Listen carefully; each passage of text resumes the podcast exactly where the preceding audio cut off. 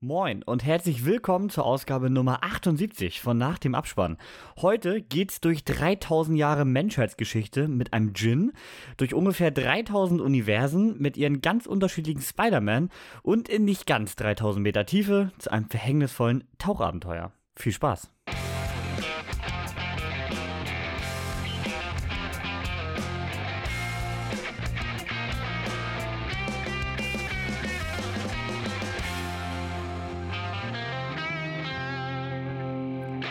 Ein Hallo auch wieder von meiner Seite. Ich bin Niklas, der vor dem Intro war Kevin und zusammen gehen wir heute über die Grenzen unserer Realität hinaus. Aber bevor wir uns in den knapp 3000 Spider-Verses verlieren, die der Kevin uns versprochen hat, frage ich mich, ob er eigentlich irgendwas Spannendes gesehen hat, um mal die 3000 gelockten Filme auf Letterbox vollzukriegen. Tatsächlich gar nicht. Also ich habe außer den ähm, ersten Spider-Verse-Film nochmal äh, vorzubereiten, habe ich nichts gesehen, was nicht jetzt Teil dieser Folge ist. Ja, wäre bei mir eigentlich auch so gewesen. Aber ich habe gestern Abend dann noch so ein Guilty Pleasure angemacht. Oh. Ähm, kein Bund fürs Leben. ähm, Wer es nicht kennt, es geht offensichtlich, wie der Titel schon verspricht, es geht um die Bundeswehr, es geht um Sebastian Lemmle, der eigentlich verweigern will. Wir sind im Jahr 2007, da ist das noch ein Thema. Und ja, ähm, wird aber irgendwie verkackt und dann wird er nach seinem Abi direkt mal einkassiert und unfreiwillig beim Bund gelandet. Und die Aussage ist acht Wochen, bis seine nachträgliche Verweigerung bearbeitet ist. Dabei lernt er natürlich allerlei interessanter Charaktere kennen, die auf seiner Stube sind. Und er wird natürlich auch direkt für ein tolles, großes Manöver für die internationale Freundschaft auserkoren. Und ähm, ja, so viel zur Geschichte. Es ist feinster deutscher Trash. Kevin, ich du hab's dir auch mal gezeigt an irgendeinem Silvester oder so. Ich wollte sagen, wir haben den Silvester mal nett angetrunken zusammengeguckt. Ja, und das ist auch das einzige und vertretbare Szenario, in dem man diesen Film noch äh, irgendwie äh, genießen oder feiern kann. Weil ja. ähm, es ist so eine von diesen späten 2000er Pro 7 Dingsproduktionen, die äh, qualitativ natürlich auf unterstem Niveau sind, aber irgendwie, wenn man mit denen groß geworden ist, dann findet man an denen was. Und ja, so, so auch gestern Abend wieder. Ich wusste nicht, was ich gucken soll und da war der so in der Vorschlagsliste. Ist immer noch bei Netflix, glaube ich, oder? Kann auch sein, dass er immer noch bei Netflix ist. Jetzt, gestern war er bei Sky. Ah, okay. Weil mir wurde bei Netflix, also ich habe ihn ja nie bei meinem Netflix gesehen. Und anscheinend denkt Netflix immer, der würde mir gefallen. Und da wurde mir schon mega oft davor geschlagen. Ja, du warst nicht so begeistert. Du hast ihn vorher auch nie gesehen gehabt. Ne? Doch, ich fand ihn gar nicht schlecht. Also, so. an, also an dem Abend hatte ich Spaß. Also in der Hinsicht, äh, wie man mit dem Spaß haben kann. Also was der Film sein will. Ja, ich glaube, als gut richtig. kann man den nicht guten Gewissens bezeichnen. Nein, der, der ist nicht. Also der ist objektiv nicht gut. Der ist wahrscheinlich auch für viele subjektiv nicht gut. Aber ähm, ja, ich weiß nicht. Es ist so eine nette Komödie. Mein Vater findet den ganz lustig. ja, ne, wie halt, ich bin zu nichts weitergekommen, irgendwie, weil ähm, ja, die letzte Folge ist auch erst am Dienstag gekommen. Jetzt haben wir Sonntagmorgen. Da waren ja auch irgendwie nur vier Tage zwischen dann, ne? Ja, das stimmt. Das ist nicht allzu viel, ne? Nee. Und wir haben hier vier Filme als Thema, wenn wir mal Spider-Man als zwei Filme sehen. Also täglich einer immerhin. stimmt, stimmt, ja. Wollen wir mal reinstarten? Spider-Man, ich hab Bock drauf. Wollen wir das mal machen? Aber ich bevor ich jetzt hier, hier lang über den äh, zweiten Teil labere, sollen wir, sollen wir noch mal über den ersten reden? Würde ich auch sagen. Ich habe ihn jetzt ja ganz frisch nochmal geguckt. Du hast ihn auch nochmal gesehen vorher, ne? Ich habe ihn auch nochmal gesehen, ja. Wie fandest du das Ganze? du, ich bin, also den ersten, den finde ich immer noch äh, überraschend guter Film. Ich wusste gar nicht, dass er existiert. Ich habe den auch super spät gesehen. Ich glaube, letztes Jahr habe ich ihn erstmal im Flugzeug gesehen uh. oder so. Also ähm, keine Ahnung, warum der mir vorbeigekommen ist. Aber ich fand ihn echt gut. Und ich fand ihn auch jetzt äh, vor ein paar Tagen nochmal richtig super. Dieser, dieser Stil und die Geschichte, die sich da entwickelt. Die ist noch, äh, in dem Teil ist sie noch so ein bisschen, na, ich sag mal, fast zu jung für meinen Geschmack aber ähm, kommen wir nachher drauf, äh, das, das wächst ja da zum Glück ein bisschen raus. Ja, der hatte tatsächlich auch ein richtiges scheiß Marketing damals, fand ich. Denn so wie ich mich dran erinnere, wirkten die Kinotrailer und diese ganzen Poster und so extrem nach so einem richtigen Disney Channel Kinderfilm. Ja, so diese ne? typischen wie hier äh, Spidey und seine Freunde und was es da ja nicht alles gibt, auch diese Guardians Animationsserie, diese ganzen wirklichen Kindergeschichten von Disney. Ich finde diesen Stil hat äh, der Film mit den Plakaten und so irgendwie beworben, als wäre das wirklich so ein richtiger Kinderfilm. Ab sechs ist er ja auch. Und deswegen hat er nie so interessiert. Und erst als dann im Nachgang so dieser extreme Hype kam, ich meine, bei Letterboxd steht er aber 4,4 und ist damit Platz 16 all time ähm, nachdem all das kam, habe ich dann, bin ich auf ihn aufmerksam geworden. Da war er aber schon aus den Kinos wieder raus.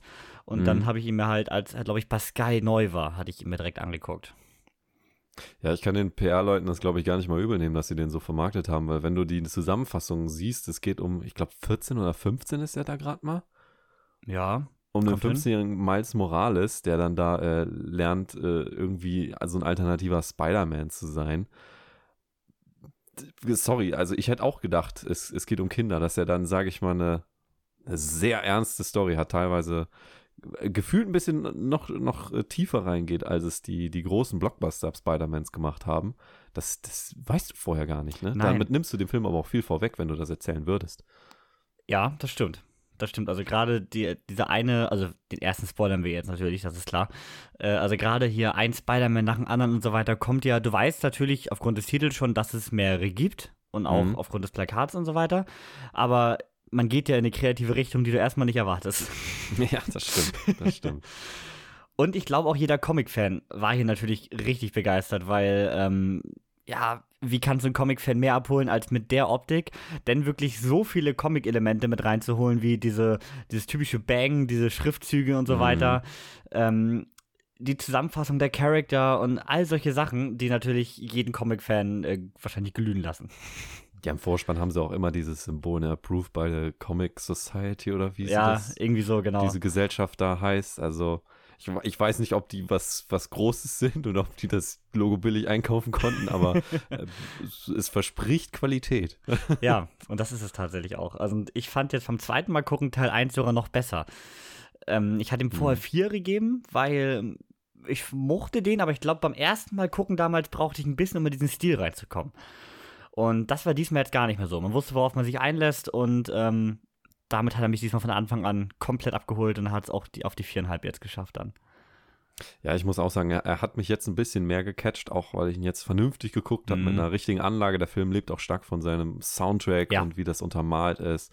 Und die Optik jetzt natürlich auf einem, auf einem sage ich mal, größeren Fernseher besser als auf einem guten Handybildschirm. Ja, gerade Ähm, bei der Optik von dem Film. Also ja, ich eben. war, deswegen war, hatte ich auch echt jetzt Vorfreude, den zweiten im Kino zu gucken, weil ja, genau diese Optik auf der ganz großen Leinwand konnte ich mir noch gar nicht so vorstellen. Ja, es ist so, ne? Du merkst auch so gewisse Details wie manche Charaktere wirken wie der gleiche Stil und dann achtest du auf so Details und dann merkst du, okay, aber der Hintergrund, auf dem Mhm. die gemalt sind, der ist Genau. minimal anders. Ne? Das Genau. siehst du, das siehst du auf dem Handybildschirm halt nicht. Nee, das stimmt. Gut, da sollte man bestenfalls gar keinen Film gucken, aber es lässt sich unterwegs manchmal nicht verhindern. Und wenn man dann halt an den Film Mhm. rangeht mit, ja, ist halt so ein Spider-Man-Kinderfilm, den kann man mal gucken, dann ist das halt der Film für unterwegs. Und mir ist ja auch so, wenn ich unterwegs was gucke, sind das so Sachen, die mir eigentlich nichts bedeuten, weißt du? Die wollte ich mal gucken, aber es ist halt sowas, ja, hätte ich sonst sowieso nicht geguckt nach dem Motto. Und wenn Mhm. du, du natürlich auch aufgrund des Marketings vom ersten Teil so rangegangen bist, dann macht das halt auch Sinn. Ja, ich, ich will jetzt nicht sagen, dass, also ich habe schon das mir technisch möglich. Ich habe sehr gute Kopfhörer benutzt, die richtig wummern und äh, ich sag mal, das war ein abgedunkeltes Flugzeug. Also der OLED hat auch, glaube ich, noch die zwei Reihen hinter mir geblendet, aber aber es war, ist halt die größte, da kommst du halt nicht drum rum. Das ist, Nee. das ist ein Handy, ne? Klar, Kannst nichts machen. das ist so. Ja, und jetzt Teil 2. Wie waren deine Erwartungen? Hm, Die waren schon jetzt hoch. Also ich, ich habe irgendwie schon viel erwartet, weil jetzt die Story noch so ein zweites Mal zu sehen ist. Dann fängst du an, in deinem Geist so zu meinen, okay, hey, wie kann es weitergehen? Du hast ja jetzt auch schon die ersten Trailer gesehen, du weißt, in welche Richtung sie gehen wollen. Da, da malst du dir selber so einen Film aus, der unglaublich viel äh, zusammenbringt, was du schon immer mal sehen wolltest. Mhm. Deswegen hatte ich dann doch recht hohe Erwartungen. Aber ich will jetzt nicht sagen, dass die nicht erfüllt wurden.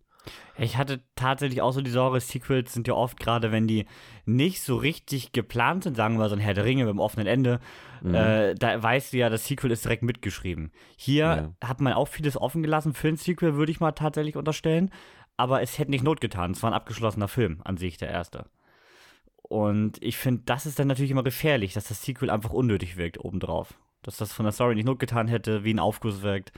Und deswegen war ich da so ein bisschen besorgt, aber als dann jetzt die ersten Reviews kamen, die ja komplett durch die Decke gegangen sind und ja noch besser als vom ersten Teil ausgefallen sind. Also ich meine, ähm, wir sind jetzt bei Letterboxd bei über 220.000 Bewertungen schon.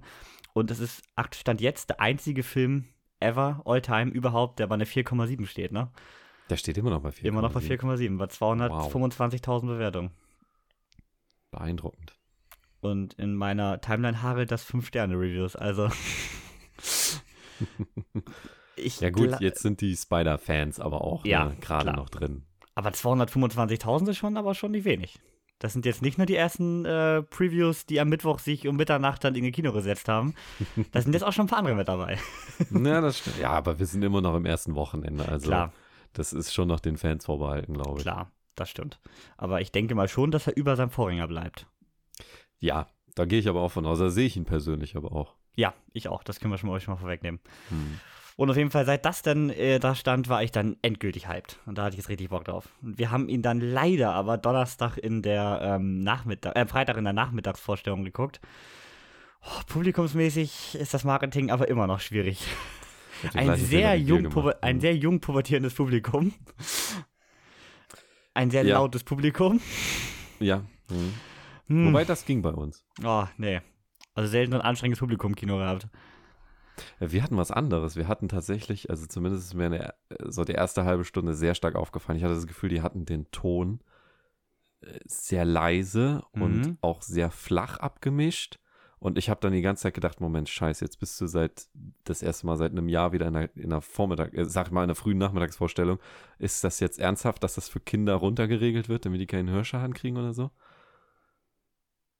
Oder, Mhm. oder ist das im Film so? War es bei euch auch so? Hast du am Anfang auch das Gefühl gehabt? Ja, Oder also Yannick, ich tatsächlich nicht, aber Yannick meinte auch am Anfang, der ist gar nicht so laut. der, der, Hat er ja, tatsächlich auch ist- zu mir gesagt. Dieser erste Partner, der da auf Mhm. dieser anderen Erde spielt, der ist ein bisschen, ja. Hm, das stimmt. Aber ich weiß nicht, ob es danach fand ich, äh, ist mir nicht mehr aufgefallen. Also es, Es kann tatsächlich an diesem danach, Part im ja. Film gelegen haben. Wahrscheinlich, ne? Interessantes Stilmittel ist. Also ich hätte dann wieder, also zu Hause hätte ich jetzt eine halbe Stunde an meiner Anlage rumgeformelt, um zu gucken, was kaputt gewesen wäre. Oder du wärst der typische Fam Family-Jungs-Klicker während des Films gewesen. Lauter, leiser, lauter, leiser. Ja, das, was eigentlich nicht mehr notwendig sein sollte, ja. Hm. Nee, sollte man meinen. Ja, wie ist denn jetzt dein erster Eindruck vom zweiten Teil? Überragend. Also, wie der, der Stil gefällt mir immer noch super. Musikalisch habe ich jetzt gar nicht so viel gemerkt. Da fand ich den ersten ein bisschen stärker. Aber wie die Geschichte sich jetzt entwickelt und auch, sage ich mal, es ist ein Teil 2 von 3. Hm. Der Cliffhanger, der sich dann am Ende auch aufgebaut hat, das wow. Also Mhm. selten, dass mich ein Film in letzter Zeit so äh, hat stehen lassen, so fassungslos. Also ich war, ich bin komplett begeistert von dem Film. Ja, also äh, kann ich eigentlich komplett unterschreiben. Mich hat er komplett abgeholt. Ich finde ihn auch besser als Teil 1, was du auch schon sagtest. Weil er macht einfach in jeder Hinsicht noch mal ein bisschen mehr, aber aus meiner Sicht auch nicht zu viel. Mhm. Ähm, ja, die Optik ist noch mal ein bisschen schöner. Man hat noch mal ein paar geilere Ideen mit drin. Also man hat an jeder Stellschraube, die der erste Teil gut gemacht hat, hat man noch einen kleinen Tick drauflegen können. Und so hat man eigentlich einen Film, der nichts groß anders macht als Teil 1, aber trotzdem alles einen kleinen Tick besser. Und Ja. damit trotzdem noch neu und frisch wirkt und dadurch äh, ein super interessanter Film geworden ist. Vollkommen richtig, ja.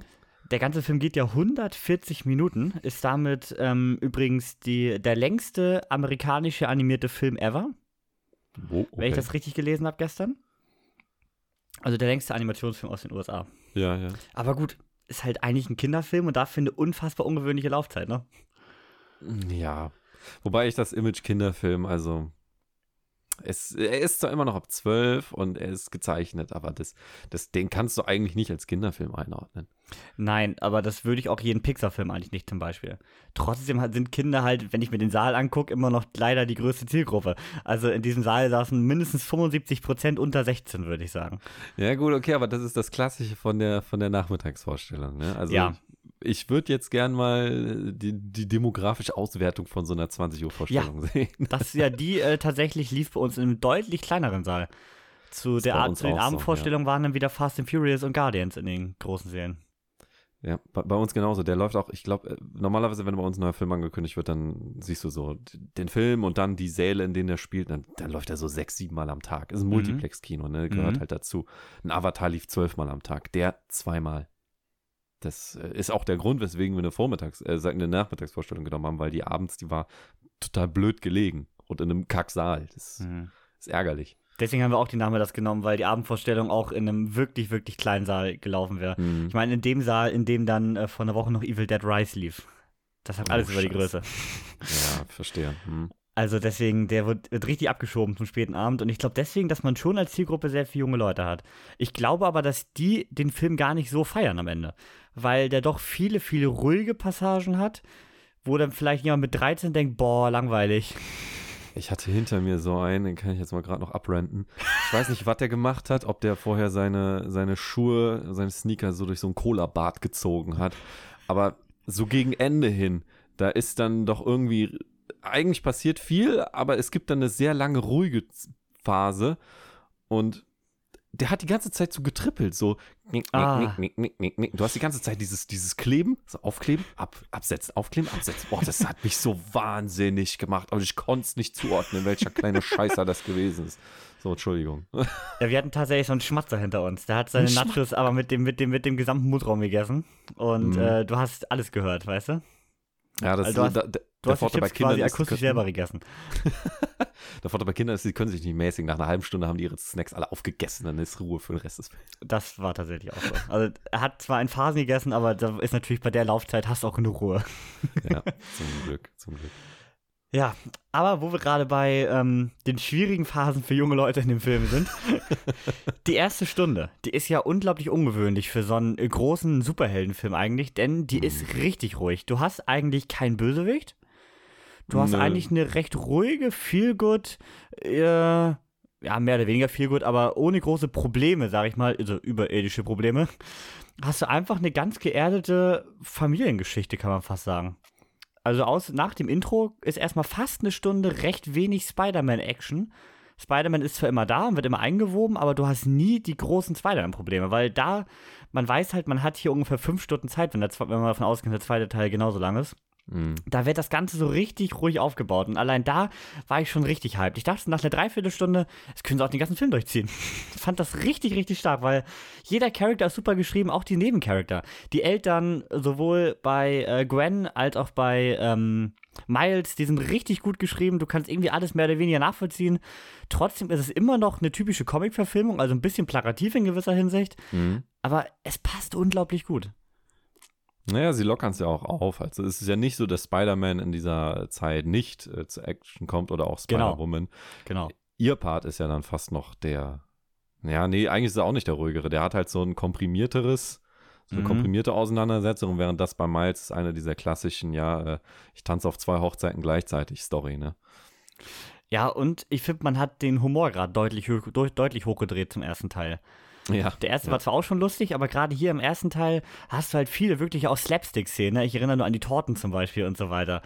Äh, also so viele Kleinigkeiten, die einfach gar keine große Rolle spielen, aber einfach lustig sind. Das hatte zum ersten so nicht, fand ich. Das stimmt, ja. Also das habe ich so ein bisschen an Paddington erinnert, stellenweise tatsächlich. Ist ein bisschen trottelige manchmal, so mit den Kräften auch noch nicht so 100, macht man auch ein bisschen Fails, sag ich mal. Mhm. Also man überschätzt sich ein bisschen und so. Das hat mich so ein bisschen irgendwie zwischendurch an, an Paddington tatsächlich erinnert. Ja, du hast recht. Das ist ein überraschend guter Vergleich. Aber nicht in schlechter Hinsicht. Ja, nee, nee, definitiv nicht. Ja, das ist ja auch das Sympathische an Paddington einfach. Ja. Ne? Aber auch nicht, dass das dann hier irgendwie zu lächerlich wird. Also es passt immer noch rein. Ich meine, er ist nun mal 15 Jahre alt, er ist ein Teenager. Also es ist jetzt nicht irgendwie lächerlich, finde ich. Es passt. Genau. Und Spider-Man war ja schon immer so ein bisschen trottelig und sich selbst überschätzend. Also sowohl in den Comics als auch in den Realverfilmungen.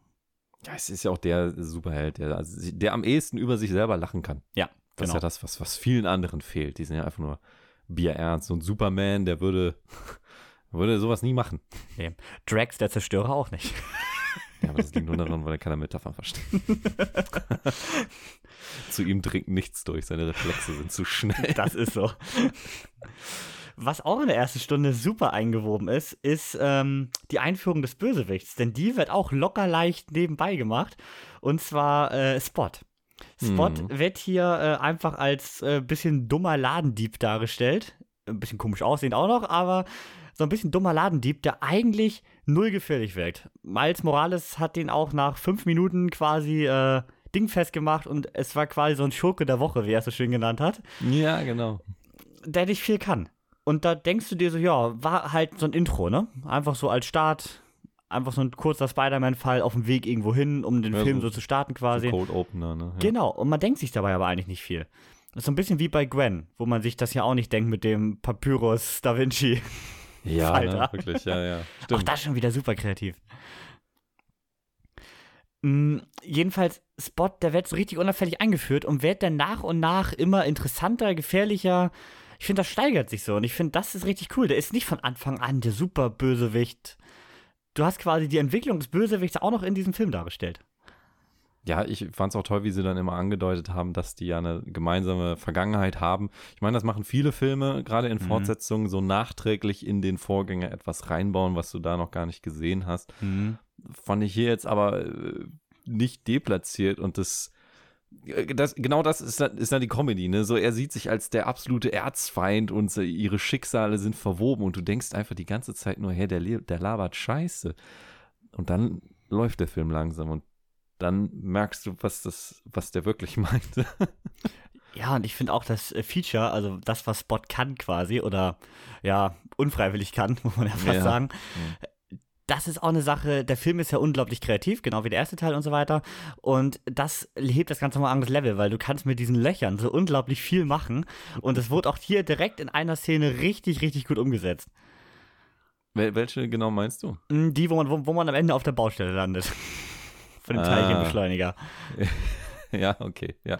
Also richtig, richtig cool. Was du da, also du kannst ja so viel machen. Und ich meine, dann fängt er sich irgendwie selbst in seinen Löchern und weiß ich, das sind so coole Ideen, auf die andere Filme einfach nicht kommen, die du auch mit dem Stil und mit dieser Art, wie das alles gemacht ist, so gut umsetzen kannst. Also super. Die perfekte Idee für den Oberbösewicht.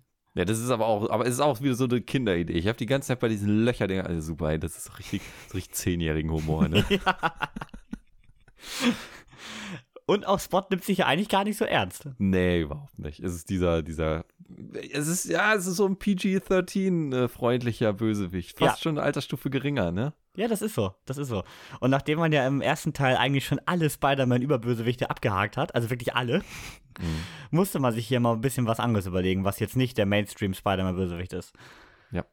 Und halt einer, der auch zu dem Universum super passt. Halt aufgrund dieses Stils, dieser Art, weil so ein Doc Ock, da funktioniert halt eine Realverfilmung genauso wie hier in der Comic-Verfilmung. Da kannst du halt nicht viel mitmachen, zum Beispiel. Mhm. Mit dem kann, das, der kann jetzt halt Dinge, die wären in der Realfilmung recht schwierig umzusetzen.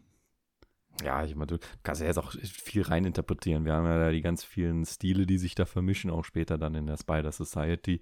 Und er ist einfach nur weiß, also das, das Blanke, das Rohe, ne? gerade so ein paar äh, Schattierungen. Mhm. Das, das war es. Ist ja dann auch schon wieder so eine Metapher wie nach dem Motto, okay, der, der verbindet oder der kann alles, weil er die Grundlage von allem ist oder Mhm, stimmt. irgend so ein Ding.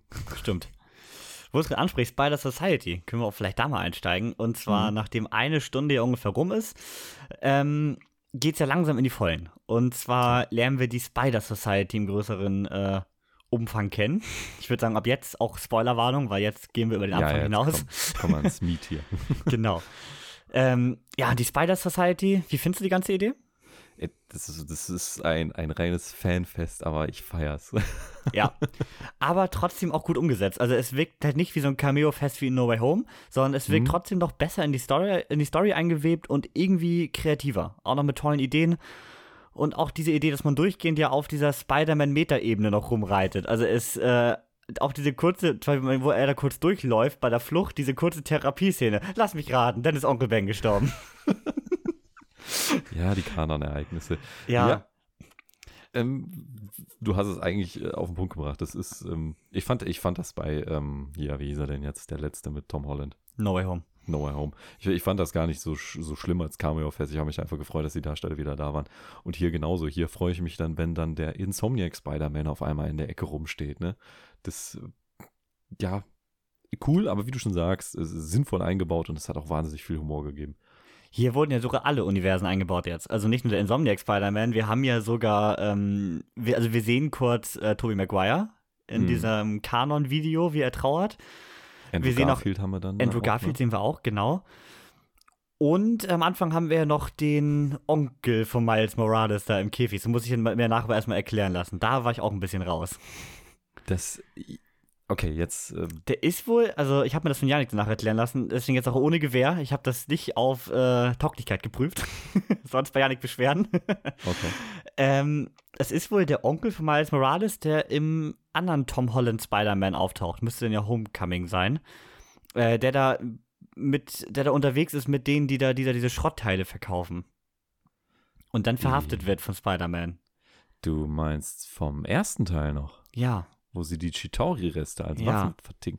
Und da ist er wohl bei. Und deswegen ist der, sitzt er wohl da. Und der ist wohl im Kanon wohl der Onkel von Miles Morales, was Miles Morales ja aber gar nicht weiß, weil das ist ja für ihn ein anderes Universum. Nee, das ist ja auch voll. Nee, das ist ja so. Der Prowler ist klassisch. Also, so kenne ich das. So ist es auch in dem Insomniac-Spiel. Der Prowler ist halt Aaron, Onkel Aaron. Genau, Immer. Genau. Und da habe ich mich so gefreut, dass äh, Donald Glover dann ausgerechnet dabei steht. Das habe ich gar nicht mitbekommen. Das ist ein Tom Das Holland-Film. hatte ich aber auch gar nicht mehr auf der Pfanne, weil ich habe auch die ersten beiden Tom Hollands, glaube ich, beide einmal im Kino gesehen, das war's. Ja, ist bei mir auch so leider.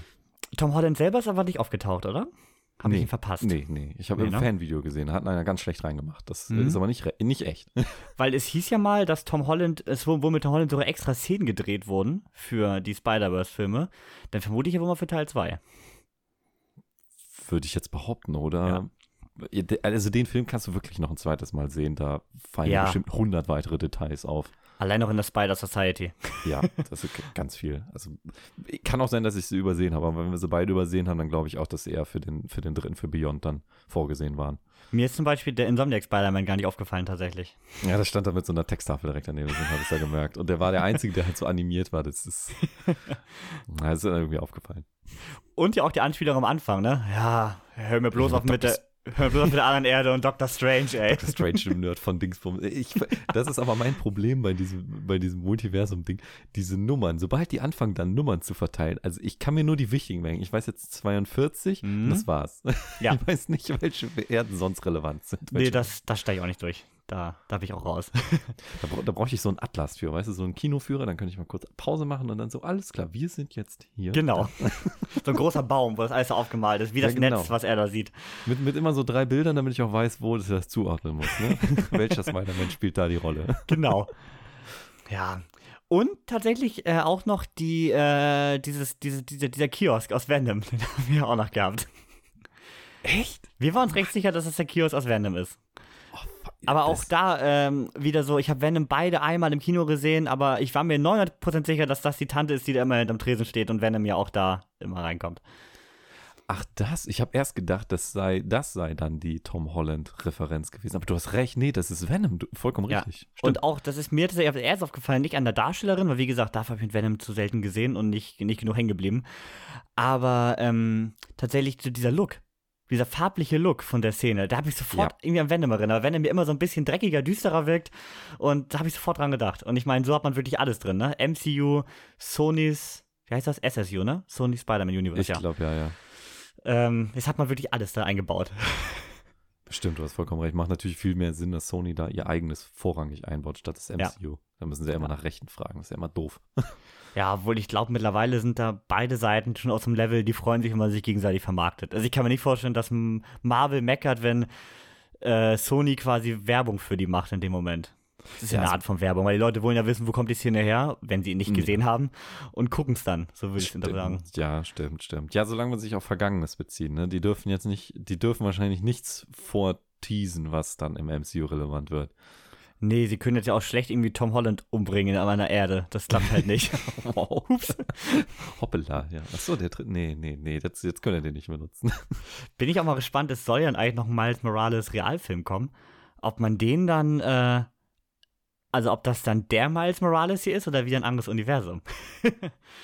Ja, wenn wir schon einen Prowler aus einem anderen Universum haben, würde es ja Sinn machen, ne? Würde ich jetzt auch sagen. Aber wiederum ist Miles Morales ja, wie er schon äh, jetzt von der wirklich, äh, nochmal endgültige Warnung, wie wir später erfahren, er ist ja eigentlich ein Fehler. Eigentlich hätte er gar nicht gebissen werden sollen. Also eigentlich dürfte es ja nicht noch eingeben. Jedenfalls wäre das sehr merkwürdig. Also eigentlich musst du ihn nehmen, wenn du da das alles in einer Lore behalten willst, Mhm. würde ich jetzt sagen. Ja, wobei, nö, guck mal, wenn, sie haben ja jetzt quasi bestätigt, dass Insomniac auch dazu gehört. Mhm. Und ähm, da gibt es einen Miles Morales, der Stimmt. nicht den Peter Parker ersetzt hat. Ja gut, es, theoretisch gibt es ja unendlich Universen und damit auch unendlich Variablen. Ne? Ja, deswegen. Also. Warum sollte das nur in diesem Universum passiert sein? Das Ja, stimmt. eben. Und in der, Hel- der meisten Universen heißt Peter Parker ja nicht mal Peter Parker, ne? Miguel O'Hara oder die anderen Namen, weiß ich, fallen mir jetzt gerade gar nicht ein. Oder Hobie. Was ist das bitte? Stimmt. Wir können ja vielleicht mal über ein, zwei der anderen Spider-Man äh, schnacken, die jetzt Oh neu ja, bitte. aufgetaucht sind. Der, ich würde sagen, präsenteste neben Miguel ist ja der Spider-Punk. Ja, genau. Hobie, Dingsbums. Ah, Genau. verdammt, Warte, ich suche den Namen sofort raus. Hobie Brown heißt der einfach nur. Hobie Brown. Und äh, der war tatsächlich mein äh, kleiner Favorite hier. Der hat richtig Spaß gemacht.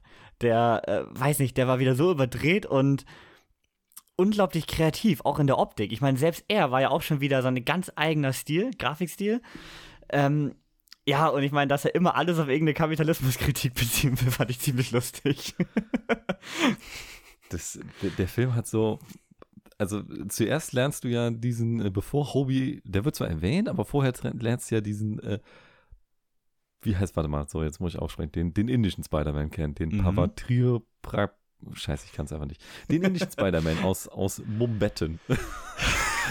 und diese ganze Welt und das gan und die Story für den und diese Einführung, die fand ich schon so geil, einfach weil man bin ja so ein bisschen dem nicht abgeneigt, diesem Bollywood-Ding. Und das trifft genau diesen Stil. Das ist so geil gewesen, dass sie dann direkt diesen Punk dahinterher ballern. Das ist irgendwie so, ich habe das Gefühl, zu, ich kann nur so viele Desserts essen. Ihr könnt mir nicht so viele geile Charaktere auf einmal geben. ja, allein auch bei dem, bei, dem, bei dem indischen Teil der Captain. Captain Singh. Richtig klischeehaft. Captain Singh. Ja, also äh, viele tolle Ideen. Miguel wiederum finde ich gar nicht so interessant. Der ist mir ein bisschen zu glatt. Der hat mir Ja. zu wenig Ecken und Kanten. Der wird, ich glaube auch, dass der erst im nächsten so richtig wichtig wird. Hm. Aber den, genau wie die äh, Dame auf dem Motorrad, die beiden sind so ein bisschen blass geblieben, finde ich. Ich finde sie, ja genau, die beiden sind auch richtig farblos. Also, ähm, das klingt jetzt gemein, aber sie, also da als, als schwangere Spider-Man, ist sie eigentlich 16 Monate lang schwanger? Ich habe das jetzt nicht ganz mitgekriegt. Äh, Weiß ich nicht. Die, die trifft Gwen, rekrutiert die, dann machen die ganz viele Sachen und äh, Stimmt, wenn, ja. dann, dann treffen die Miles und wie viel Zeit soll dazwischen vergangen sein?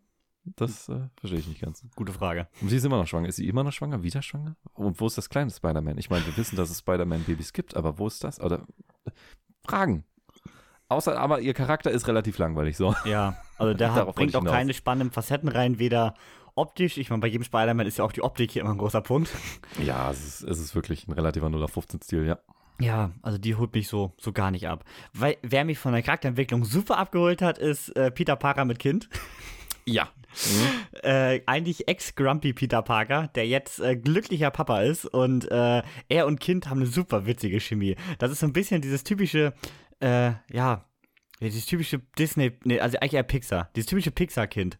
Dieses kleine, Ja. doofe Kind, was die ganze Zeit rumnervt. Mhm, und genau das äh, ist es.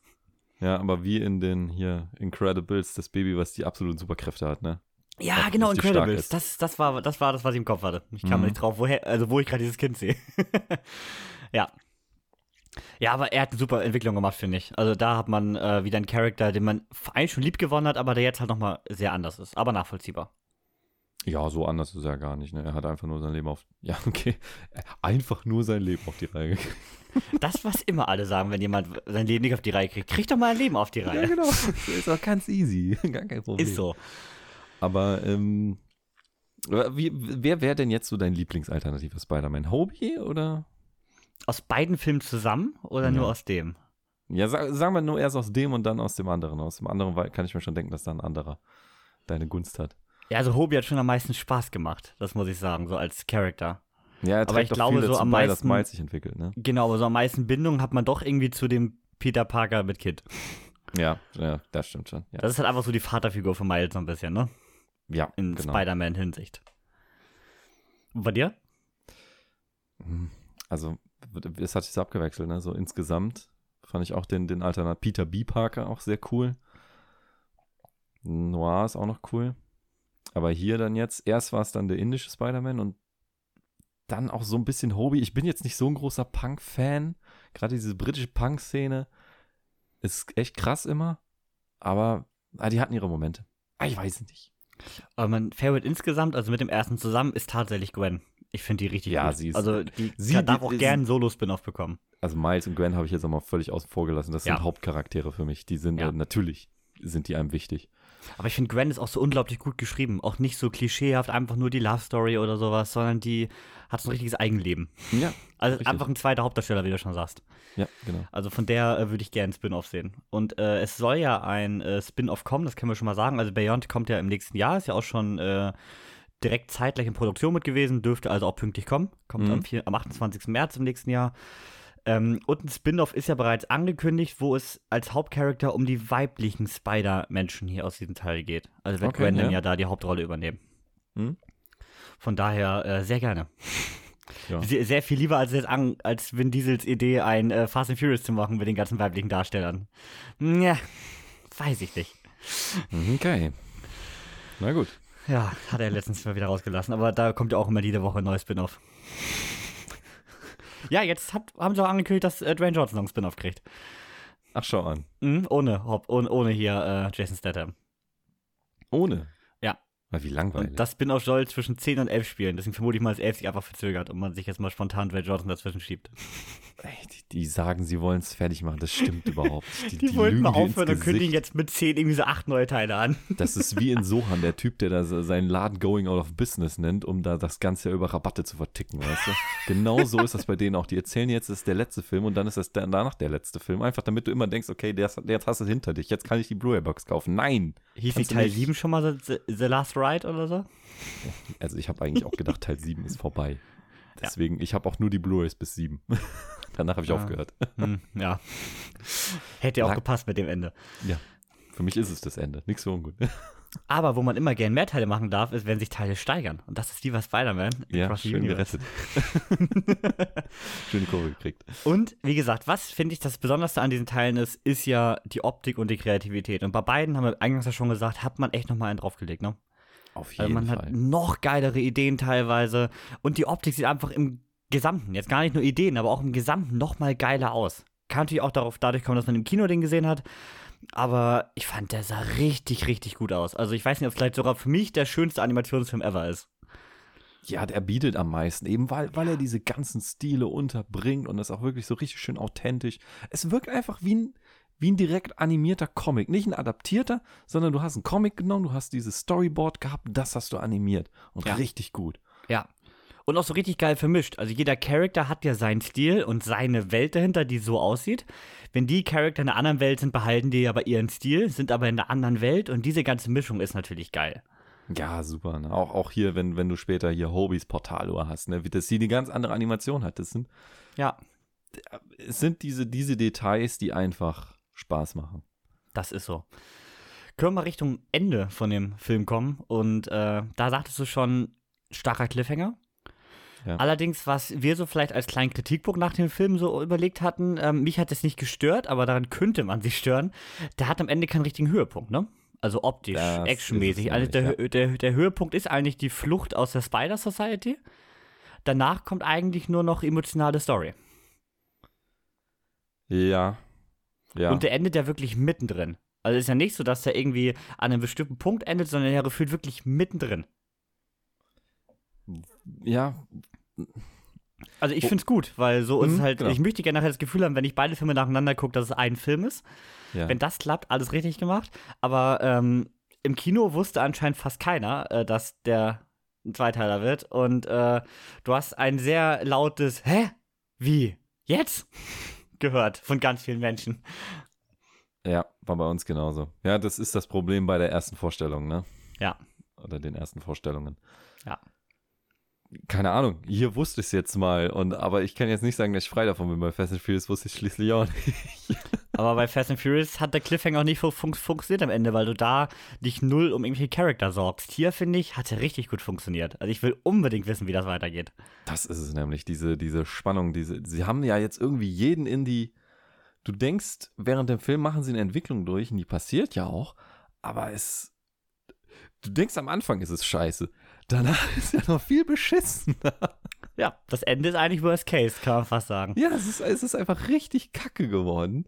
Und du fragst dich jetzt einfach, wow, wie wollen die das wieder lösen? Aber, aber genau wie beim ersten Teil, jetzt äh, bin ich auch schon am überlegen, was für geile Dinge die machen könnten, was ich alles sehen würde gerne.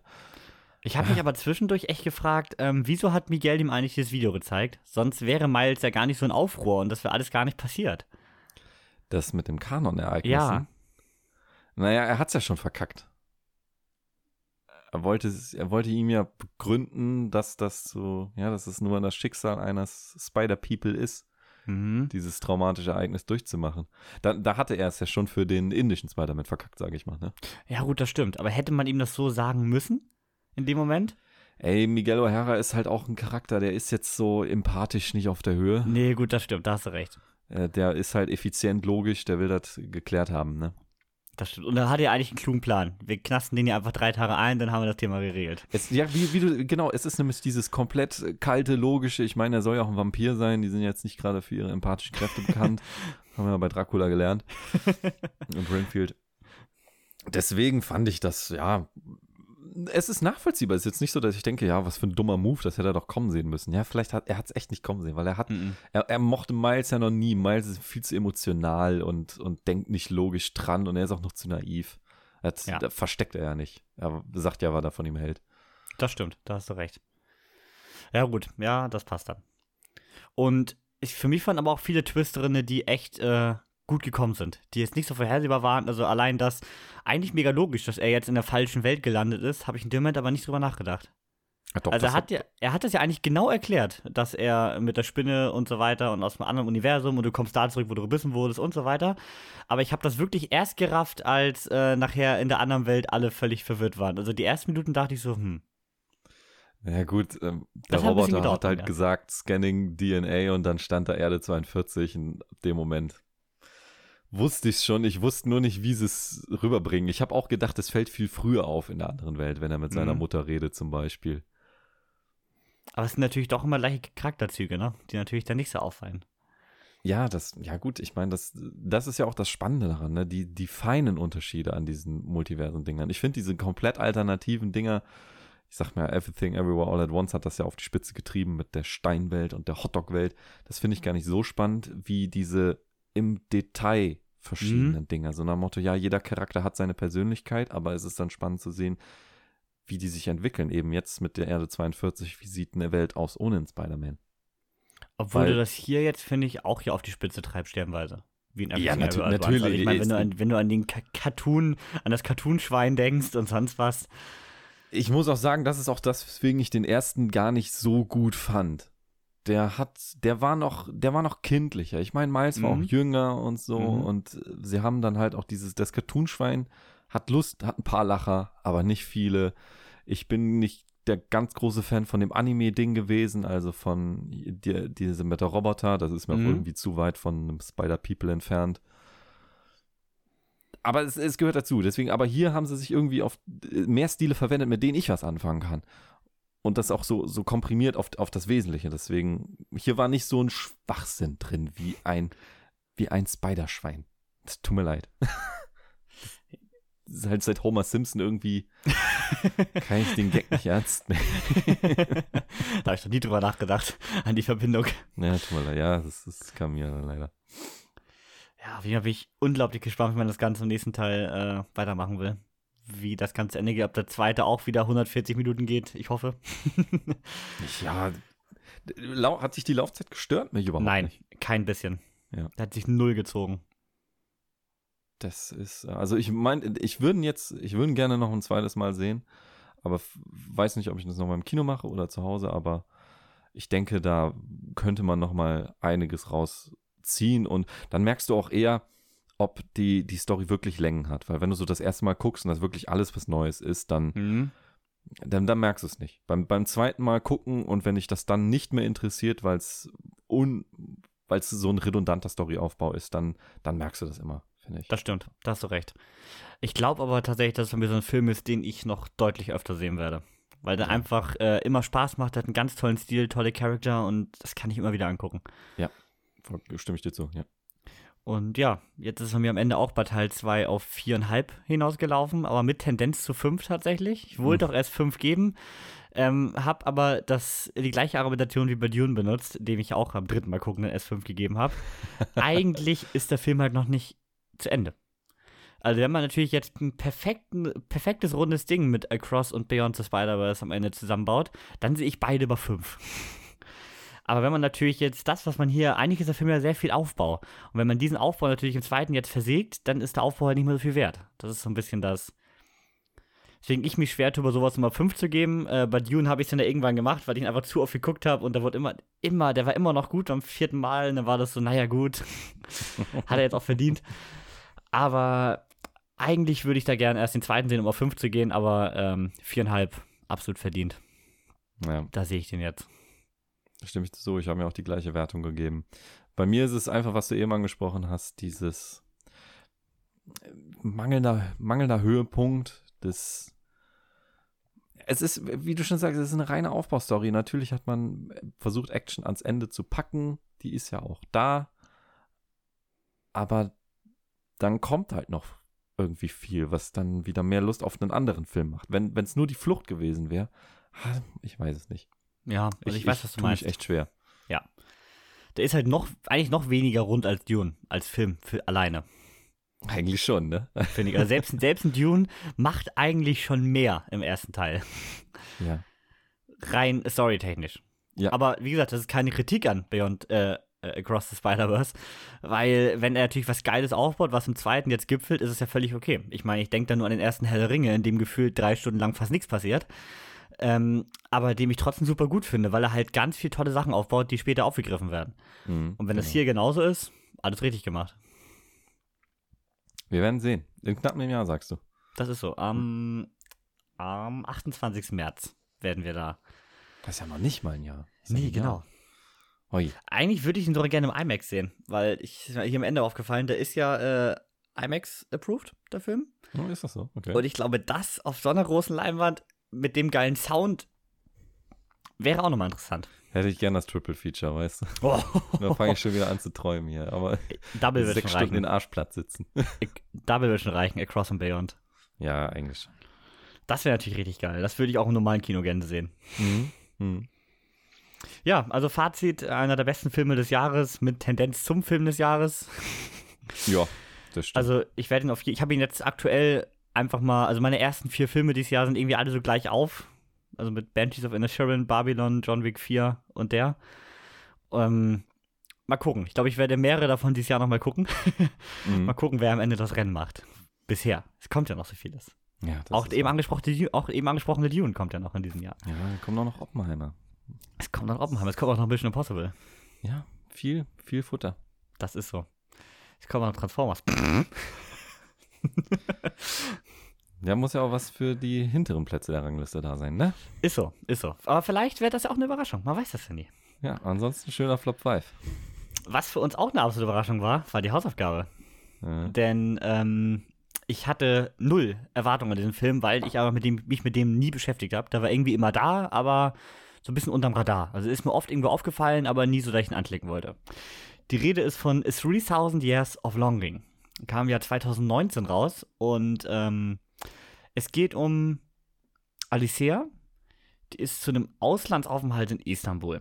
Hier kauft sie so eine schöne Antiquität eines Tages, so ein blau-weißes Porzellangefäß und beim Versuch, das Ganze im Hotelzimmer mit ihrer Zahnbürste zu reinigen und das Ganze wieder zum Glänzen zu bringen, kommt recht unerwartet ein Gin aus der Flasche und gestattet ihr drei Wünsche. Das ist nicht Will Smith, sondern Idris Elba und die, sie kommt gar nicht zu den Wünschen, weil sie eigentlich wunschlos glücklich ist, denkt sie. Und so kommen die beiden ins Gespräch und der Jin erzählt ihr von seiner fast 3000 Jahre langen Leidensgeschichte.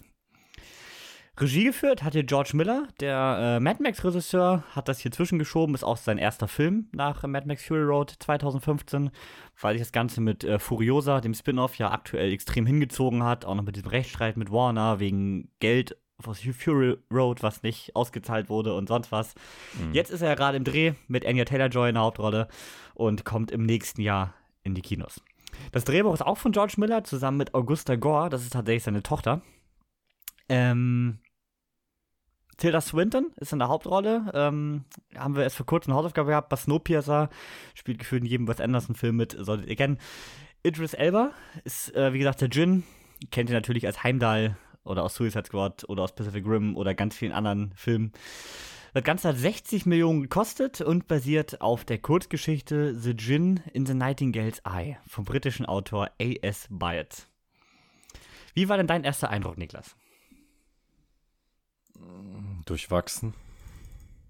Mhm. Besten Fall. Ähm, können, wir, können wir gleich drüber reden. Der Film hat irgendwie so ein. äh, Jetzt, wo du sagst, Kurzgeschichte, verstehe ich, warum der Film so aufgebaut ist. Aber ist nicht, ist nicht mein Favorit. Ich mag diesen Erzählstil nicht wirklich. Mhm. Die Erzählweise ist tatsächlich das Entscheidendste an dem Film.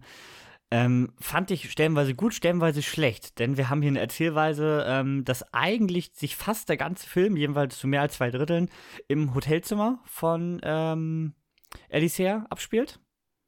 Und da sitzt halt Idris Elba, der seine Vorgeschichte zeigt, die uns dann bildlich dargestellt wird. Die dann größtenteils natürlich irgendwo äh, orientalische Geschichten im 16., 15., 14. Jahrhundert sind. Von daher hat man eine gewisse Abwechslung, aber die Erzählungen sind natürlich aufgrund dieser 3000 Jahre Spanne sehr unabhängig voneinander. Das Mhm. Durchgängigste ist halt immer, dass irgendwo dazwischen ein Gin und eine Flasche ist. Ja, genau. Die Charakter sind natürlich nicht wiederkehrend. Und so wird das Ganze eigentlich in Rückblenden erzählt und die Gegenwartsgeschichte nimmt, ich würde sagen, maximal ein Drittel der Story ein. Ja, auch, auch von der Screentime, ne? Genau. Und das muss man natürlich mögen. Also im Grunde kann man es fast als Anthologiefilm sehen, der einem mehrere Geschichten erzählt, plus eine ähm, ja, große Geschichte, die das Ganze zusammenfasst. Und ich habe mich auch schwer getan. Also wir haben beide drei Sterne gegeben, habe ich gesehen. Mhm.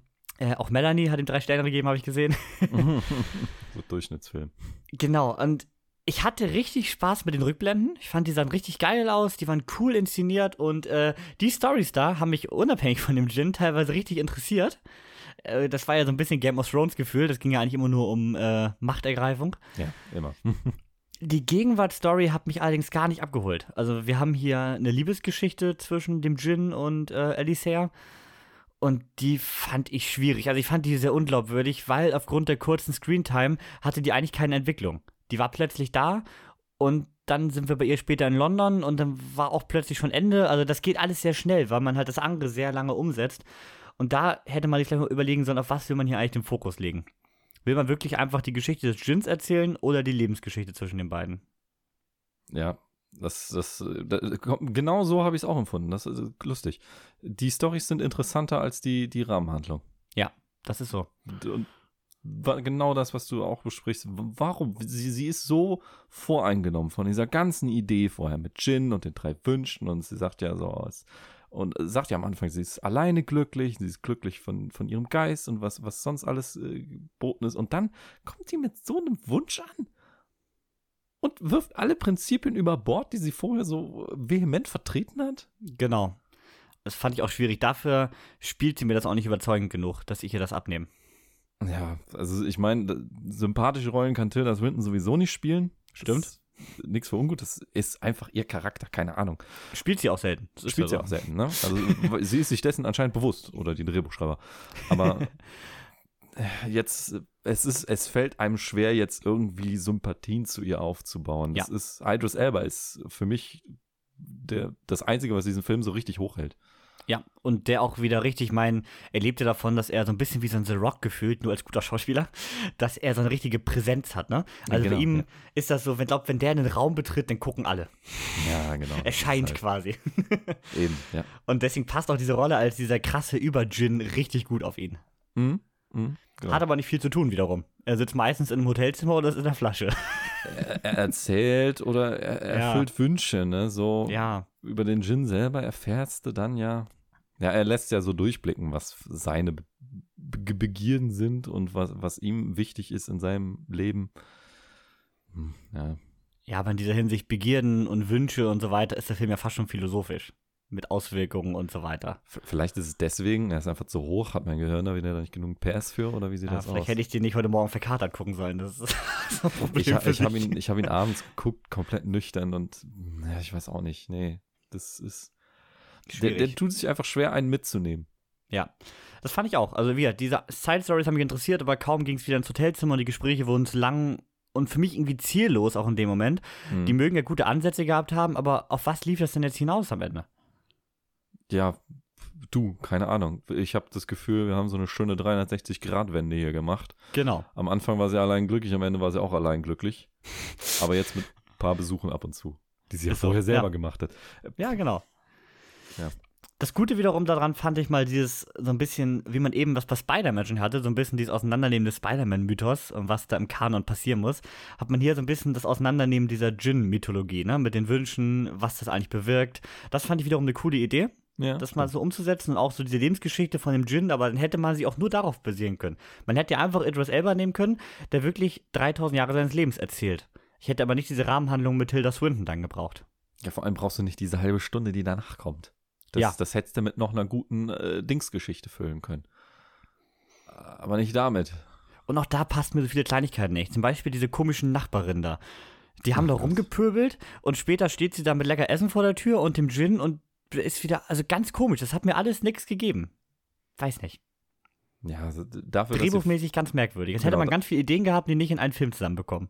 ja, oder das Budget ist ausgegangen. Was weiß ich, keine Ahnung. Hat man keine Zeit mehr gehabt am Ende. Gut, man hatte ja mega Probleme mit Corona. Das war ja auch im Film zu sehen. Das waren ja oft Masken und so weiter zu sehen tatsächlich. Man hat jetzt 2019 den angefangen zu drehen, wenn ich das richtig gesehen habe. Und hat das Ganze ja nicht fertig bekommen. Das hat sich immer weiter gezogen und so weiter. Ja, und rausgekommen ist er wirklich erst 22 dann. Und wie gesagt, eben, eigentlich sollte er 19 kommen, ne? Da, das ist natürlich Das- blöd. Ja, und da eigentlich waren wohl, oh, das hatte ich vorhin nachgelesen, 20 Drehtage geplant. Am Ende waren es über 60. Ja, ich kann mir vorstellen, dass die, hm, die Geschichten, die, ja, die, die nehmen halt viel ein. Das sind all, alles aufwendige Sets gewesen. Ja. Man, das sieht auch alles gut aus. Also es ist Ja. jetzt nicht, dass man da Ja. irgendwie gespart hätte mit Effekten oder, oder einem äh, vernünftigen Setbau. Das sieht alles top aus. Ja, wird dann halt so. Aber es wirkt, das Ding hättest du wirklich als drei Teile auf Netflix bringen können, so eine halbe Ja. Stunde. Ne? Das, Also das Ende hat mich da am Ende, ähm, äh, die Optik meine ich, hat mich da mehr abgeholt als bei einem Prince of Persia oder so, von den Vergangenheitsteilen. ja, sieht das besser sah aus. richtig gut aus, genau. Aber auch da, da das halt recht zusammenhaltlos war, hattest du auch keine emotionale Bindung dazu. Aber stimmt, so als dreiteilige Anthologieserie für Netflix wäre das was gewesen. Also nix, keine Ahnung, ich weiß ja nicht, wie es. Man möchte natürlich diese Kurzgeschichte da aufgreifen, das ist vollkommen richtig. Ich meine, wenn man da sich bekennt, ein, ein Werk zu äh, verfilmen, dann sollte man da auch irgendwie bei bleiben. Ist so? Vielleicht, ich sag ja nur, Spin-off? Nur mit Kurzgeschichten? Ist, ist eine Idee? Kann man das machen? Ich, will, ich will, mich interessiert der Gin viel mehr als, als sie. Das klingt gemein, aber es ist so. Ja, doch, aber das wäre natürlich cool. Aber dann hätte der Film natürlich äh, ein Erfolg sein müssen. Ja. Aber äh, wie Var Variety geschrieben hat, äh, ist einer der größten Flops des Filmjahres gewesen. Was, was Ja. hat er eingespielt? Weißt du, soll ich nachgucken? Wenn ich das hier richtig sehe, hat er rein aus der Kinoverwertung 20 Millionen eingespielt. Oh wei. Ja, das ist nicht viel. Das ist natürlich nicht viel, ne. Ich weiß nicht, ob die Nachverwertung jetzt gut lief, aber da war jetzt auch mundpropagandamäßig und werbemäßig nie groß. Mm, Also ich habe hier weltweite Zahlen, die können natürlich nicht vollständig sein. Die sagen nur 15 Millionen US-Dollar hat er Ah, gespielt. Ah, Ja. 8 Millionen zu Hause und dann nochmal 7 auf dem internationalen Markt. Uff. Und das für 60 Millionen Kosten, ich glaube, da gibt es keinen Spin-off. Nee, das Ding ist tot. Sollte er mal lieber Ja. Furiosa fertig machen. Was heißt schade? Ähm, ich hatte ihn vorher nicht auf dem Schirm und jetzt habe ich ihn auch nicht mehr auf dem Schirm. oh. Der ist ja nicht schlecht. Also, das klingt ja jetzt so, als ob wir hier die letzte Scheiße gesehen hätten. Das stimmt ja gar nicht. Wir haben ja auch beide Nö, nö. drei Sterne gegeben. Ne? Der, hat, der hat seine Momente und diese 90 Minuten, das ist auch ein Vorteil. Er geht nicht besonders lange.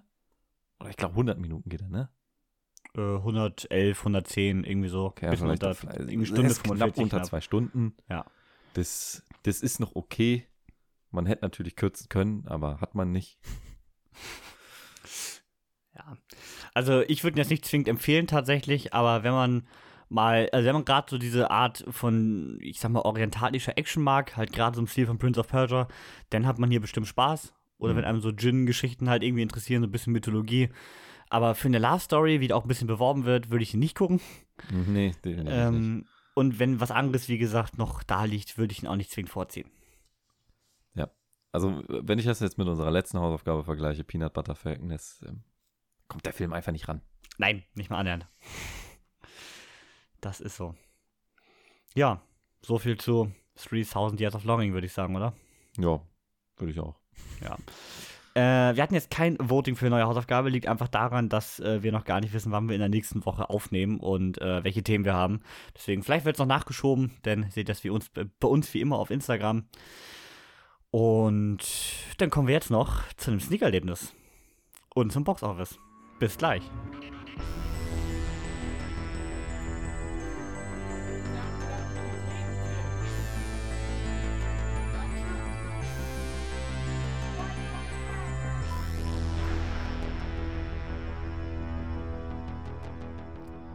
Da sind wir auch schon wieder zurück und jetzt geht's ganz tief runter. Nicht nur was die Wertung angeht, Kevin, oder? Nee, die Wertung war gar nicht so tief tatsächlich. Okay. Ähm, es geht um The Dive. Der Film kommt tatsächlich erst im August oder September in die äh, Kinos. Gibt tatsächlich widersprüchliche Infos auf verschiedenen Seiten. Also ich weiß nicht, ob das schon den festen Termin hat oder ob da halt noch ein bisschen was offen ist. Der Film hat noch nicht mal ein Filmplakat, geschweige denn einen Trailer. Mhm. The Dive, ähm, ja, es geht um zwei Schwestern, die fahren zu einem recht abgelegenen Ort für einen Tauchausflug und während des Tauchgangs stürzt dann von der Klippe äh, ein Felsen hinab, welcher die Schwester in 28 Meter Tiefe einklemmt.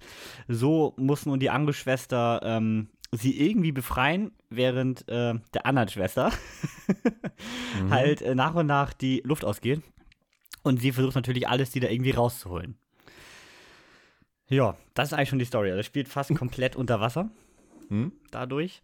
Und äh, ist ein deutscher Film von Maximilian Erlenwein. Ist wieder vom ZDF produziert, plus 30.000 Förderanstalten. Und in Hauptrollen der beiden Schwestern haben wir Luisa Krause. Die war auch in Dark Waters zum Beispiel mit Mark Ruffalo dabei. Und Sophie Löwe. Das ist dann die zweite im Bunde. Ist auch eigentlich, sind das die einzigen beiden Darsteller in diesem Film. Deswegen recht einfach gehalten. Ja, wie gesagt, Luisa Krause spielt Drew, Sophie Löwe spielt May und äh, die beiden haben nun dieses Problem unter Wasser. Das ganze Ding geht nur 94 Minuten, reicht auch vollkommen, weil mehr gibt der Film auch nicht her am Ende mit der Idee. Ist halt so ein typischer, ja, es hat mich so ein bisschen an, an einen Bergsteigerfilm eingeklemmt, hier 127 Stunden und sowas, so erinnert irgendwie von der Art. Hm. Ähm, für einen deutschen Film sieht er unglaublich gut aus. Also die Unterwasserszenen waren definitiv schöner als bei Ariel. Also wirklich, Okay. also richtig gut gemacht unter Wasser, richtig schön gefilmt und auch so richtig klaustrophobisch und so. Das kam mit dem Soundtrack, das haben alles richtig gut drüber. Und die Idee ist halt auch mal was Neues, finde ich. Also habe ich jetzt so, es gibt ja noch hier, hier die Deep, Deep Surface oder so, an der kam vor, glaube ich, letztes Jahr erst oder so. Den Trailer hatte ich immer gesehen. Ähm, um einen äh, Taucher, der unter Wasser eingeklemmt ist quasi, also recht ähnlich. Aber ich habe sowas tatsächlich sonst vorher noch nicht gesehen, deswegen war es für mich recht neu. Aber vielleicht der größte Kritikpunkt, äh, die äh, Dame, die nun ihre äh, Schwester retten soll, stellt sich oft sehr, sehr dumm an. Ja, sie ist in Panik und wäre alles mega klug durchdacht, ist das, wäre es auch unlogisch, aber manchmal ist es mir ein bisschen zu doll. Und das war so das, was einen am meisten rausgerissen hat, sternweise. Bestes Beispiel, ähm, die Orten eingeklemmt ist, der fällt ein, die haben ja einen Wagenheber im Auto, glaubt sie. Und dass sie mit dem Wagenheber diesen Stein hochstemmen können. Unter Wasser. Idee ist nicht schlecht. Allerdings äh, ist der Autoschlüssel weg und sie kommt nicht an den Kofferraum ran, hat aber ein Messer. Mit dem versucht sie von innen die Sitze aufzuschlitzen, das klappt nicht so ganz. Ja, und dann gibt sie auf, weil kommt sie ja nicht ran. Aber ich meine, mit einem Messer, einem Stein, der daneben rumliegt, so ein dicker Stein, mit dem sie auch erst die Scheibe eingeworfen hat, kommt man doch wohl irgendwie an den Kofferraum von so einer klapprigen Karre ran. Also kann ich mir nicht erzählen, äh, das sind so, so dumme Dinge stellenweise, wo man Mhm. sich halt so denkt, ah, stellt sich ein bisschen blöd, dann fällt hier was runter, da was runter, wie gesagt, in Panik, alles verständlich, aber es war mir halt ein bisschen viel auf den ganzen Film gesehen, äh, was da schief geht. Und das habe ich dann immer so ein bisschen rausgerissen. So bin ich am Ende bei Netz zweieinhalb gelandet, weil man hätte deutlich mehr draus machen können aus der Idee, aus dem Setting. Aber so war das halt, ja, so ein bisschen dieses Abklappern. Geh dahin, klappt nicht, geh dahin, klappt nicht, weißt du, also immer so ein Versuch nach dem nächsten. Ja, deswegen hätte man mehr draus machen können von, den, von, dem, von dem Ideenreichtum, den man zwischendurch hatte oder halt nicht hatte. Hm. Und so war es halt optisch, hui, auch recht gut gespielt. Aber ja, storymäßig würde ich das 0815 abklappern von Checkboxen. Und das dann halt mit einfach in die Länge gezogen mit sehr viel Fails. Ist ja gar nicht mein Genre, ne, sowas. Also, diese, ich sag mal, Situation, die dann quasi in Echtzeit passiert, Hm. die aber jetzt nicht, ich will nicht sagen interessant, es ist schon, aber das ist eigentlich, nee, eigentlich, nee, eigentlich, sind wir ehrlich, interessiert mich nicht. Ja, eigentlich sind das ja diese typischen Rettungsfilme, nenne ich das mal. Ja, ne? genau. Der ne? und der ist in der Höhle gefangen, halt der der in der Bergspalte, genau. Dingswacht, ne? Was weiß ich. Kannst du aber halt auch interessant umsetzen. Wenn ich an so einen The Revenant denke, der ja auch in so eine Richtung geht, dass jemand äh, Also, Ich habe alleine. noch nie gesehen. Ja, okay. Dass jemand alleine irgendwie ausgesetzt ist oder so. Ich meine, du musst bei sowas halt irgendwie was, was, was rausholen. Entweder es sind Ideen oder es ist Optik. Bei The Revenant ist es Optik. Der hier sieht ja auch nicht schlecht aus, aber unter Wasser gibt halt am Ende auch nicht so viel her, dass man sagt, man hat hier 90 Minuten die schönen Bilder bestaunt. Mhm. Also als Tauchfan bestimmt interessant. Also auch wenn du vielleicht dann danach einfach nicht mehr tauchen gehst. aber ähm, ich habe auch mit Tauchen absolut nichts am Hut und deswegen, ja, war nett, kam auch aber im Saal nicht allzu gut an. Ja, kann man denn mit den Charakteren irgendwie mitfühlen, weil sonst ist ja wirklich nur noch eine Location und ja. Ja, wie gesagt, die Schwester, die retten soll, ist mir oft ein bisschen zu doof. Also, wie gesagt, sie ist, in, sie ist in Panik, das kann ich verstehen, aber wie oft irgendwas runterfällt, kaputt geht, deswegen nicht mehr funktioniert oder sonst was, das ist halt einfach zu oft auf Dauer Mhm. des Films. Und irgendwann dachte man sich noch, boah. wie gesagt, Panik kann man alles verstehen, aber Mhm. das war mir zu viel. Fast schon Ja. Slapstick hier hinten raus. Oh Gott, ja, so künstlich äh, spannend gemacht. Ja, genau, genau. Muss noch, man muss 90 Minuten voll kriegen. Ja, kann jetzt nicht der erste und der zweite Versuch klappen. Nee, aber dann muss man halt mehr Ideen haben und das äh, nicht einfach nur aufgrund von Unvermögen quasi so umsetzen. Ich hab da noch Dynamit vom letzten Dynamit. oh Gott. Ihr braucht schon Lungen. ja, da ist der Film wiederum sehr realistisch. Auch in Sachen äh, zu oft 28 Meter runter ohne Flasche und sonst wie ähm, Druckausgleich und so Kram. Da hat man Kriegst dann, wirklich. Da hat man wirklich viel an viel gedacht. Also an, der hält sich schon realistisch, glaube ich, sehr an viele Naturgesetze, nennen wir das mal so. Das sind, das sind diese Genrefilme. Also wirklich, das ist jetzt entweder du stehst explizit darauf, auf diese, diese beklemmenden Filme, oder du bist wirklich Taucher, ne? sonst weiß ich Ja. nicht, was, was man damit sollte.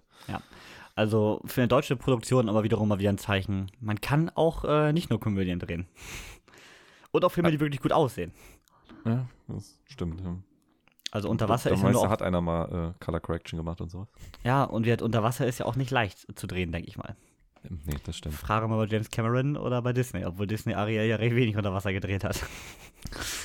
da würde ich hier mal recht von ausgehen tatsächlich, dass das meiste wirklich unter Wasser stattfand. Oder wenigstens einiges. Ich glaube, einiges hier nicht, wenn ich mal drüber nachdenke, aber äh, vieles wurde hat, würde ich mal sagen, wirklich unter Wasser gedreht. Hm. Oder es wird wirklich, wirklich gut gemacht. Denn dann wäre aber noch peinlicher für Disney mit ihren 250 Millionen. Stimmt, ja. Ja, also ein Film wirklich für Liebhaber ähm, würde ich jetzt nicht zwingend äh, nochmal gucken. ZDF-Mediathek, sagst du. Denke ich mal, ja. Aber ja, da kommt ja erst August, September in die Kinos. Also, Vielleicht war das ewig so ein. Probescreening, jetzt so zu gucken, ob der der war noch gar nicht fertig. Und ja, da bei Letterboxd auch noch kein Plakat, es gibt keinen Trailer. Ja gut, aber das ist bei diesen, das, da, bei deutschen Filmen ist das, glaube ich, häufiger so. Ja. Das sind einfach diese kleinen Lokalfilme, die, Ja. warum sollte so, ein- warum sollte IMDb die au- auf dem Schirm haben? Das ist so. Ja, so viel zu The Dive. Kriegt ihr vielleicht auch noch in den nächsten zweieinhalb Monaten. Ja, mal gucken, ich habe gar nicht geguckt, ich war ja leider nie in der Sneak, ich habe gar nicht gesehen, was bei uns gelaufen wäre. Ah, okay. Ich bin ja Ähm. heute Abend nochmal in der Sneak, heute ist ja Sonntag. Äh, mal Ja, gucken, ihr was wir ja da noch bekommen. Ja, das ist so.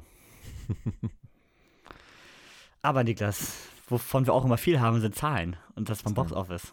Ja, wir machen es aber trotzdem heute kurz. Nämlich ist, äh, der Sommer kommt, die Leute gehen nicht mehr so viel ins Kino, habe ich zumindest das Gefühl. Mhm. Zumindest in großen Produktionen. Deswegen, wir haben heute auch nur fünf äh, Filme auf der Liste. Super Mario Brothers ist immer noch der erste, aber ich denke auch das letzte Mal hier genannt. Dann hat er nämlich auch die zehn Wochen voll, dann ist meine Tabelle zu Ende. der steht jetzt bei 1,296 Milliarden US-Dollar. Da kommen noch ein paar Zahlen dahinter, aber das ist in diesen Größen ja ein bisschen irrelevant. Damit hat er jetzt den ersten Frozen geschlagen. Er ist also erfolgreicher als Frozen 1, nicht erfolgreicher als Frozen 2. Da ist einfach noch ein bisschen viel Abstand, genauso wenig wie den König der Löwen Remake. Da kommt er auch nicht mehr dran. Äh, Erfolg. Oder, Kevin? Ja, Erfolg. So. Ja.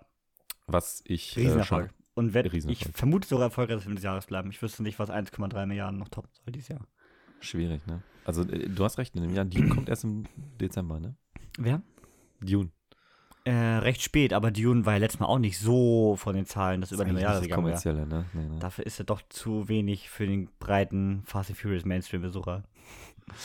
Ja, ähm, kommen wir zu den Filmen, kommen wir gleich noch. Die werden das nämlich auch nicht reinholen. Es, der nächste Film unserer Liste ist Guardians of the Galaxy Volume 3. Der ist jetzt gerade mal in seiner fünften Spielwoche. Gerade mal, sagt man. Ähm, steht jetzt bei 752 Millionen, fast 753 Millionen. Das ist eine moderate Steigerung. Man muss jetzt auch noch bedenken, das sind die Zahlen vom frühen Sonntagnachmittag. Das heißt, da ist die ganze Sonntagsauswertung noch nicht drin und vielleicht einige Samstagabendauswertungen nicht. Zahlen, äh, da könnte also noch ein bisschen was kommen, aber auch nicht viel. Und ich finde, das ist, ein, ist schon so, dass der Beginn vom Ende von dem Film, was seine Kinoauswertung angeht. Ja. Gerade wenn jetzt noch Transformers und Flash kommen, das ist auch aus den großen Serien verbannt. Ich denke auch noch. Ne? Also 800 Millionen vielleicht noch. Aber dann war es das auch. Das ist Ja. ein bisschen schade. Das, die Vorgänger waren erfolgreicher. Aber ja. Spielt wir das so ganze MCU aktuell wieder, ne? Es ist, äh, fürs MCU ist es ja fast wieder ein Erfolg, wenn man Ja. äh, den Reinfall Ant-Man vorher betrachtet.